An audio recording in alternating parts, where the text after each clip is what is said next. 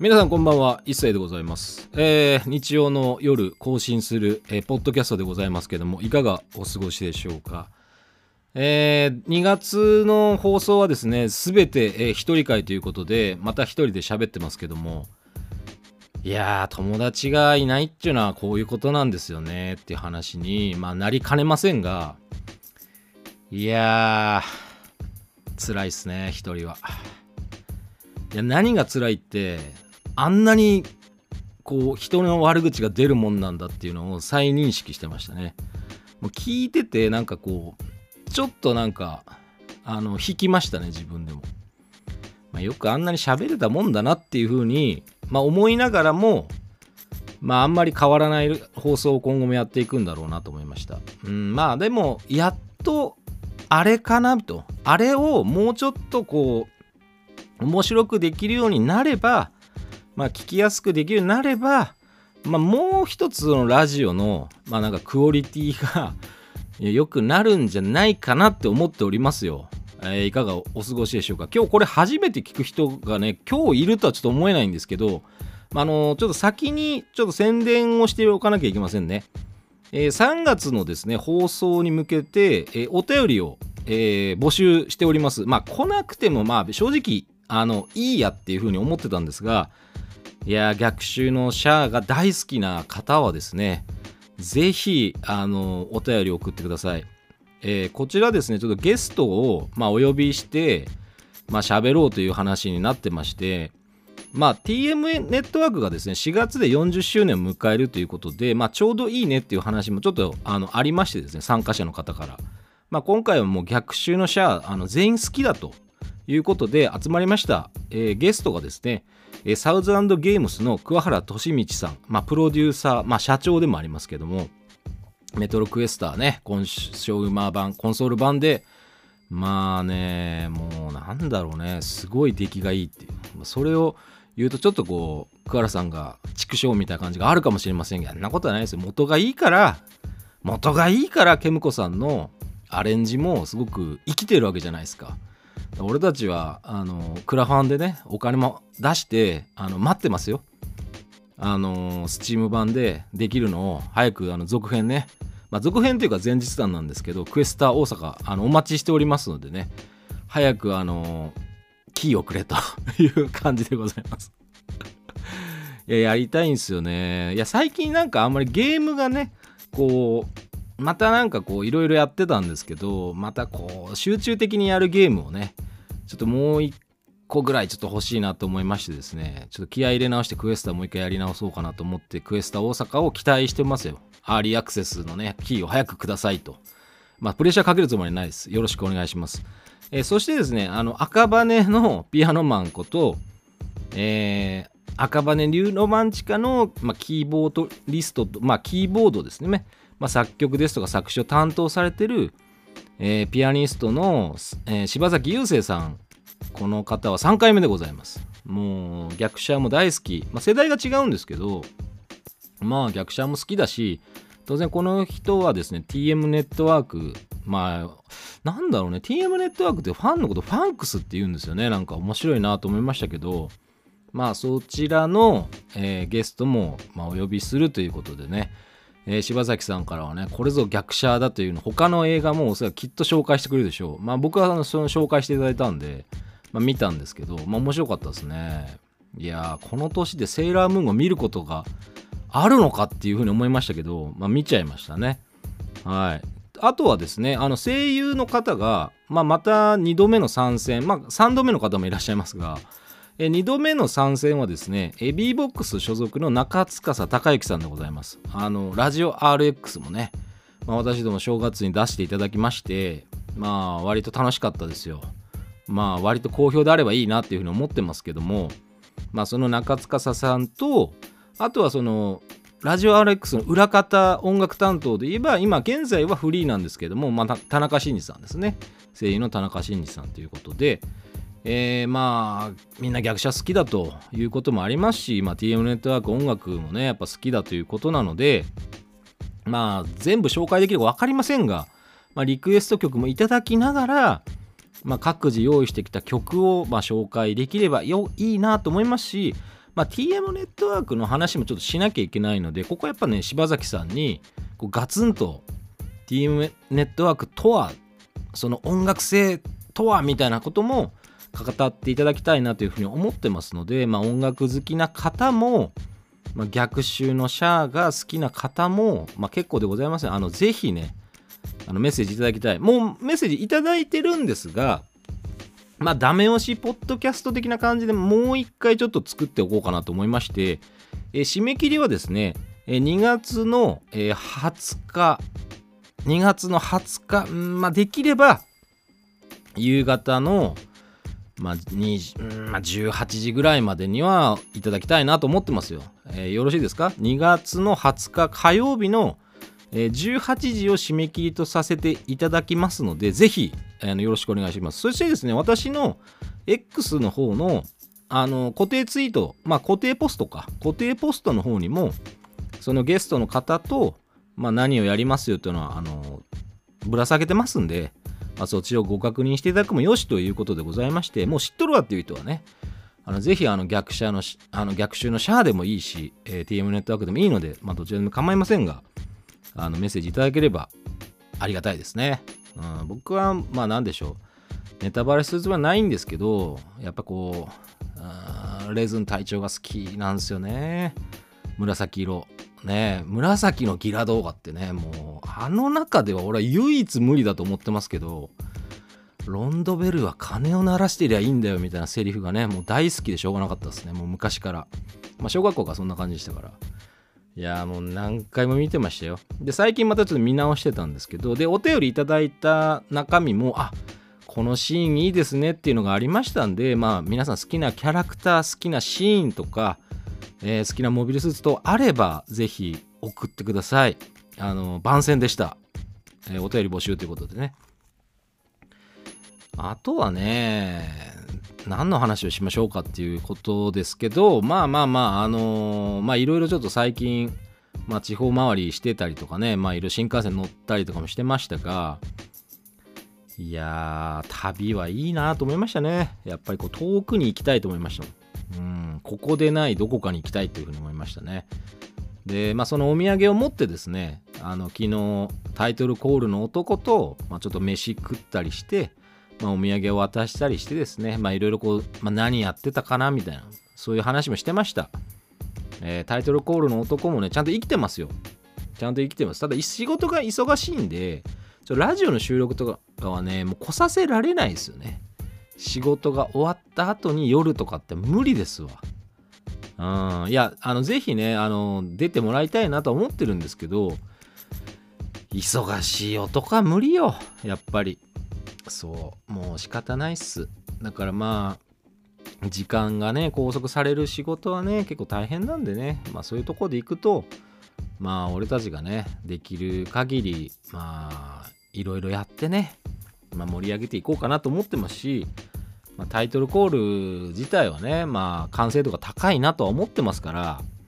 まあ、何回か変えようかなと思ったこともあるんですけど、まあ、新しいタイトルコールをね、誰にするかっていう話もやっぱ当然あるじゃないですか。うんまあ、そういうのもね、いろいろ考えちゃいたんですけど、まあね、とりあえずまた3月のその放送の中で今、いろいろ、まあ、今後のことも、まあ、お話できると思いますんでね、あのそのこら辺も、まあ、お聞き逃しなくということでございますし、えー、大体その今あの編成が揉めてます。編成が揉めてます。あの俺はもうも揉めてないんですよ。あの正直僕はもう揉めてないんです。もう僕の揉め事は終わったんで僕は揉めてないんですけどあの僕の関係ないところで結構揉めてる感じなんでいや頑張ってほしいと思いました。あの俺も他人事なんで頑張ってねって感じでしたね。まあ俺はもう怒りとかを通り越すもう年末年始でだいたい怒りとかこうムカつきは通り越してふざけんなあの野郎みたいな感じでやってたんですけどまあいろいろこう時間の経過とともにで物事が決まっていくとともにまあ悪くないのかこれでもっていうふうに思いましたからあのその辺はねまたラジオ3月の放送を、まあ、あの楽しみかどうか分かんないですけどまあ、3月にはきっちりね、あの編成で喋れることがあのいっぱいあると思いますんでね、ポッドキャストになるのか放送になるのか分かりませんけど、その辺もちょっとこう、お聞き逃しなくというふうには思ってますね。そうだからどうどうしますかねって話は当然あったんですけどまあまあ今後なんかね生放送をやらせてくれるかもしれないとかっていうこともあるんですそれも決定じゃないっていうことだからまだし、まあ、喋れないってことですよね。まあ大してほらこのラジオも聞いちゃいないですけどあのー、まあポッドキャストもね聞かれちゃいないですけどでやっぱりこうヘビーリスナーの方っていうのはもうもう何人もいるんでいやありがたいなと思いますけどね。まあそういう方に対してはまあちゃんとこうラジオの中でお話ができればいいなというふうに思ってますしあとはね今年はもうあれですよ。公開収録ですよ。どっかで。どっかで。いやそれも決まってないから何も言えないけどやりたいっすよね。やりたいね。あのほんとそれはね本気で思ってるのは一個その公開収録をやりたいと思ってます。あのー、まあ、お金をね、いただきますよ。あの、あの観客の方から。当たり前だろうって話。あの場所を借りて、えー、まあ、配信するのか、まあ、配信しないのか別にしてもお客さんを入れて、まあ、公開収録、ね、2時間ぐらい、まあ、撮って、まあ、2週分ぐらいをその中でラジオ使うっていう感じで、まあ、元を取り、えー、ゲストの方のギャラは、あのあなた皆さん方があなた方が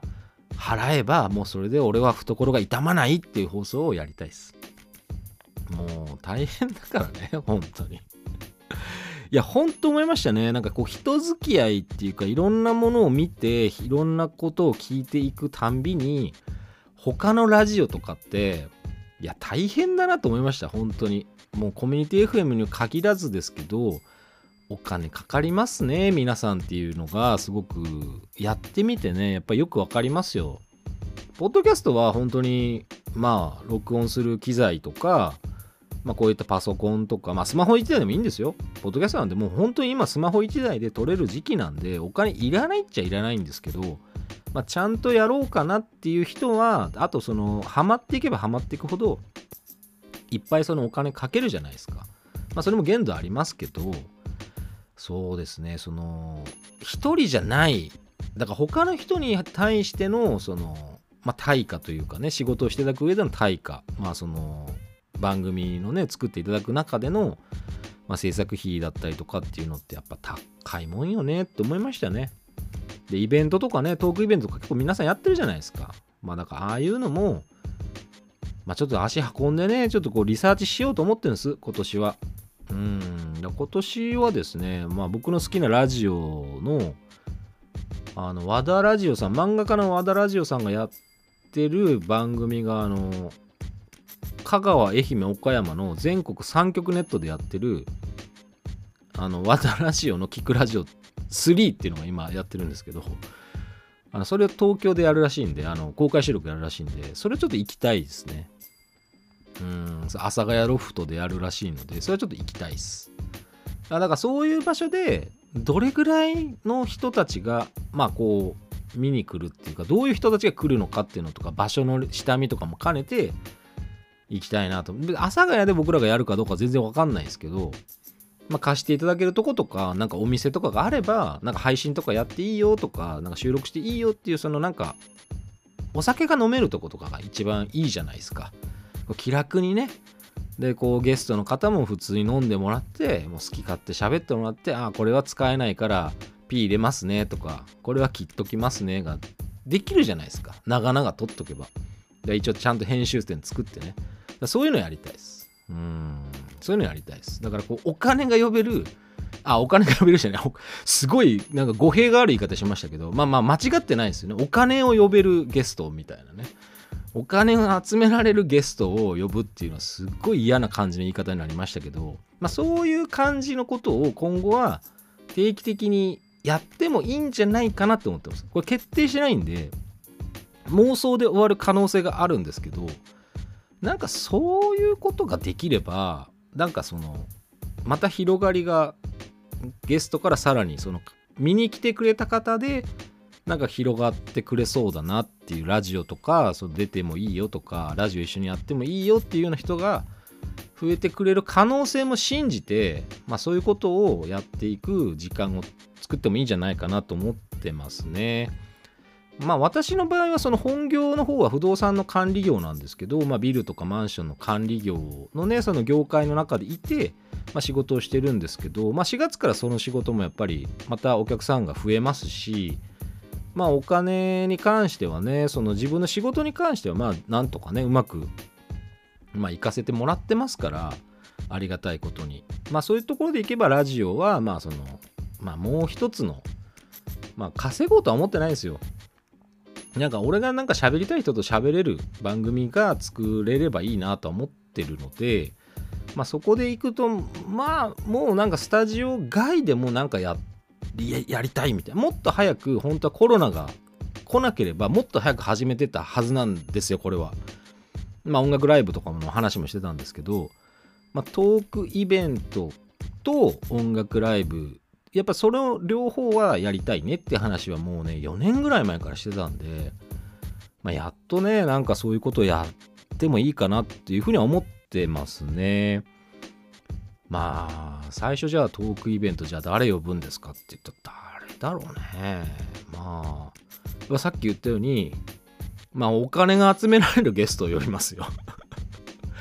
お金が集まるああのお金が集める。これねほんと良くないよね。そのお客さんがたくさん興味を持って来ていただけるゲストっていうのも綺麗なんですけどまあぶっちゃけ言うとお金だお金だよ。お金が集められるゲストを、まあ、呼びますわ。俺の一人のトークイベントで絶対に客が来ないからあのいや、そんな、本当に来ないから、あのー、そんなとこに来られても困るから、あの、発揮して、そういう、俺しか喋らないとこの公開収録ですってお金払ってくるような人っていうのは、大体やばいやつしか絶対いないんで、あの、それだけは勘弁してほしいと思ってますから、あの、ちゃんと、こう、ね、こう、ゲストがもう、もう、はるか彼方もう知名度なんかね、もう、もう天井人レベルの人を、ちゃんとブッキングしたいなと思ってますね。うん。まあ大体こうなんか俺のラジオ今まで聞いてた傾向でね分かれると思うんですけどね大体。あこういうジャンルの人なんを言ってんだなこいつみたいなことは分かると思いますけど。まあ大体そんな感じですね。大体そんな感じです。はい。あの別にうちの親父を呼んだりとかあの親戚のおばはん呼んだりとかはしません。はい。やっぱ普通にこうなんだろう。まあ調べればね。ネットとかで調べればおいおいおいみたいな人をちゃんとご用意してその人としゃべりたい。お酒飲みながらとか喋ってみたいっていう形でそういう人たちがやっぱこうゲスト来ればお客さんだって喜べるみたいな。こうみんなハッピーみたいなね。そう。だそういうことをやりたいです。そうなんですよね。だからそういうこともやろうかなと思ってますんで是非ねあのまあリクエスト等あればこの人呼んでほしいよとかこの人呼べないのみたいなのはもうほんとざれ言でもいいんでまあ、全然それ言っていただければあのチャレンジしようと思ってますんでね。あのぜひねあの今後ともよろしくお願いします。あとなんかあるかなと思ってまあなんかあとはですねもう本当に雑まあまあもう常に雑談なんですけどね一人の場合は。もう常に雑な雑談を繰り返してますからあとはこう人の悪口なんか言ったっけっていうことを期待されるんですけど悪口なんか別に基本で言いたかないんですよ、俺だって。言いたかないの。で、最後にもうなんか思いついたかのように言うとすれば、まあ、やっぱ純ちゃんはダメよねって話だったなっていう話。その純ちゃんって誰かっていうと、キャンドル・ジュンはダメだったんだな、やっぱりっていうぐらいの話しかないです。うん、そのすごい呼び捨てかお前みたいな感じですけど、まあそうですね、なんかあの、広末涼子さんは、その、まあ同じ高知出身私と同じ高知出身ってあるのと2個学年が違うんですよ。だから私の弟と同学年なんです。で弟の友達とかはその広末涼子さんと中学校時代の同級生とかっていうのは何人もいたんですよ。あの田舎にいた時も。私高校の時に広末涼子さんがすごいデビューしてこう高知の中でもねなんかすごい盛り上がってましたからあのやっぱね俺たち高校生盛り上がってましたから。もうそういうこと行くと。でやっぱその高3の時に高1の男子どもがねいや中学校一緒だったんすわみたいな感じのやつもいたんで。でやっぱりもう中学校時代から別格に騒がれてたらしいんで。まあまあまあそういう話も聞いてましたけど。じゃあなんじゃあ純の話は何なんだっていうとやっぱりこうまあ離婚されてまあ、不倫がバレて、まあ、離婚されて、まあ、独立します。広瀬涼子さん独立します。で今言われてるのはやっぱ鳥羽シェフとねまたくっつこうかなみたいな話もしててあよかったねっていうよかった。うんまあよかったんじゃないと思いましたね。うん。まあ純ちゃんなんかね記者会見見たんですけどあの当時も。こいつ感じ悪いなと思いましたもん。うん純ちゃん感じ悪いよ。あなた。なんか理路整然と喋ってるかもしんないけどお前自分の話ばっかりやんみたいな。お前自分がなんかこうなんかこう広瀬涼子さんに対してなんか彼女を守ってんのは俺だみたいな。お前それいらんやろみたいな感じでしたから。いやこれはファンも増えたのかもしれない。キャンドル屋さんはこう売り上げ伸びたのかもしれないけど人としての価値は結構俺は下げたような気がするなっていうふうに。まあ下げたっていうか本来の人間性を見た見えちゃったなっていうのはありましたね。こうね裏方に徹しとけばよかったのにね。記者会見なんかやっちゃうからさ調子に乗って。もうあんなことをねしちゃいけませんよ。まあ鳥羽シェフはもうねあの行方くらましてましたけどね。ただね昔っていうかその離婚騒動の後に俺高知に飛行機で帰ったんですけど一回。でも全部その広末さんが高知家っていうそのイベントって高知のねその高知に家って書いて高知家っていうそのシンボルマークだったんですよ。島あのー、広瀬涼子さんが。もうね島崎和歌子姉さんに全部変わってますから。はいあのー、もう変わり目早いですよ高知も。本当に。でも今後は分かんないです。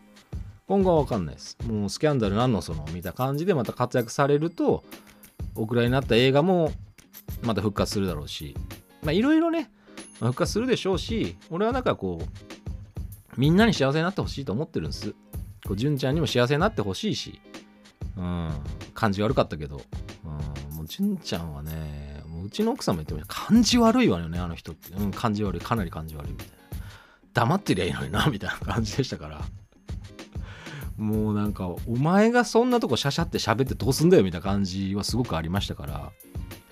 かわいそうになと思いましたね。いや、それは大変ですよ、そりゃ。そりゃね。でもなんか、ああいう風になんか独占欲丸出しで俺が面倒見てやってんだ、彼女は不安定なんだみたいなことをさ、旦那が勝手に言う話かねってことですよ、他人によ。その、ベラベラベラベラ。もう記者会見とかで。もう全部ネットに残るわけじゃん、ああいうのって。しかもすごい注目度高いから。まあ、あれ良くなかったなと思いました。で、俺の喋りも良くなかったなと思いました、今。良くなかったって。よくなかったなと思ったら、もう、純ちゃんみたいな感じでしたから。うん、大して興味なかったけど、大して興味なかったけど、外録プラスあれはちょっとねえんじゃねえって感じでしたね。それで鳥羽さんもどうなのかわかんないですけど、俺はでも広瀬さんがね、そのコーチの人だっていうのと、ちょっとこう割とちょっと身近に感じた部分もあったんで、俺は応援してるんです。あの別にその、どうのこうのっていうことで、なんか本当に普通に純粋に応援してるんです。あの対して、まあ、演技がうまいかどうかはちょっと、うん、どうなのかなみたいな感じはいつもありますけど、うん、どうなんだろうなみたいなあっても、まあ、応援はしてるんであの結婚しなくていいと思ってますね。はい、うん、結婚はしなくていいと思ってます。だってもうだって2回罰がついて3回ねの結婚でっていうともういいんじゃない？結婚しなくてもって思いましたね。なんだろうね、なんかなんでそんな結婚にこだわりたいのかなみたいな風に思っちゃうんだよね。な、んで？なんで？みんなそんな結婚したいの？わかんない、ほんと俺には。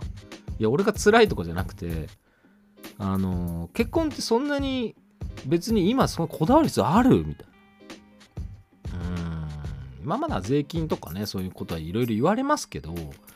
でも共働きも基本だからなと思うと、うん。結婚のメリットってありますかね？なんか。というふうに思ってまあ広瀬さんは別に結婚はしなくていいんじゃないかなと思います。鳥羽さんと付き合えばいいし鳥羽さんに飽きたら別の人と付き合えばいいじゃん別に。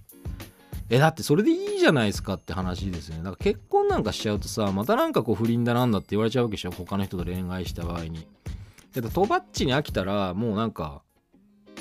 なんか他の人にこう恋愛しててとばっちはもういいかなみたいな、まあ、とばっちは家に行って、まあ、飯作ってくれてうまいけどまあまあなんか遊ぶのは別でとかさそのまた共演者とってなった時にめんどくさいだけじゃん。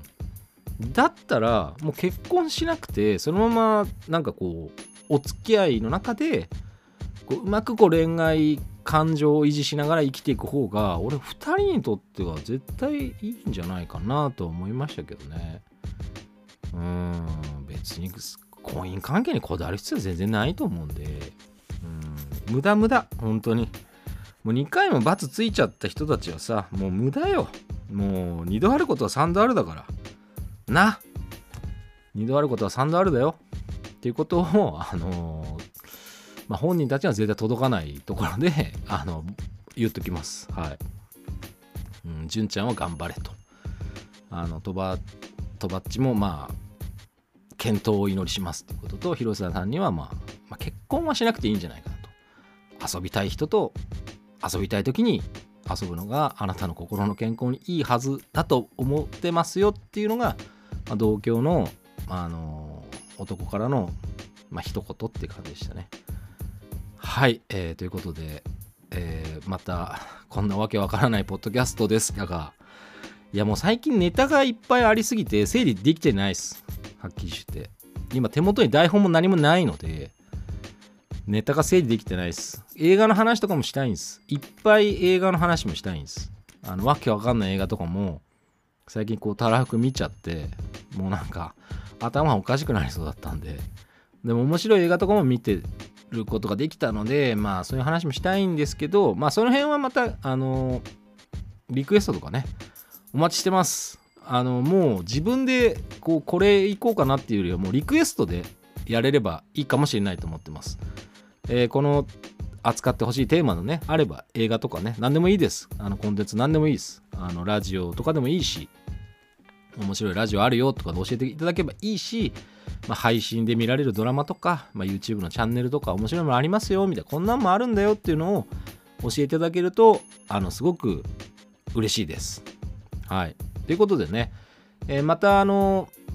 2月の21日の22日2時からはね川崎 FM 本音でいこうぜの方はまたこんな感じで1人ですけどまたねあのー、聞いていただければ幸いでございますあのリアタイで聞けない方はえー、Spotify や YouTube で聞けるようにしておりますので、ぜひ引き続き、えー、よろしくお願いします。ということでね、まあ、今週も、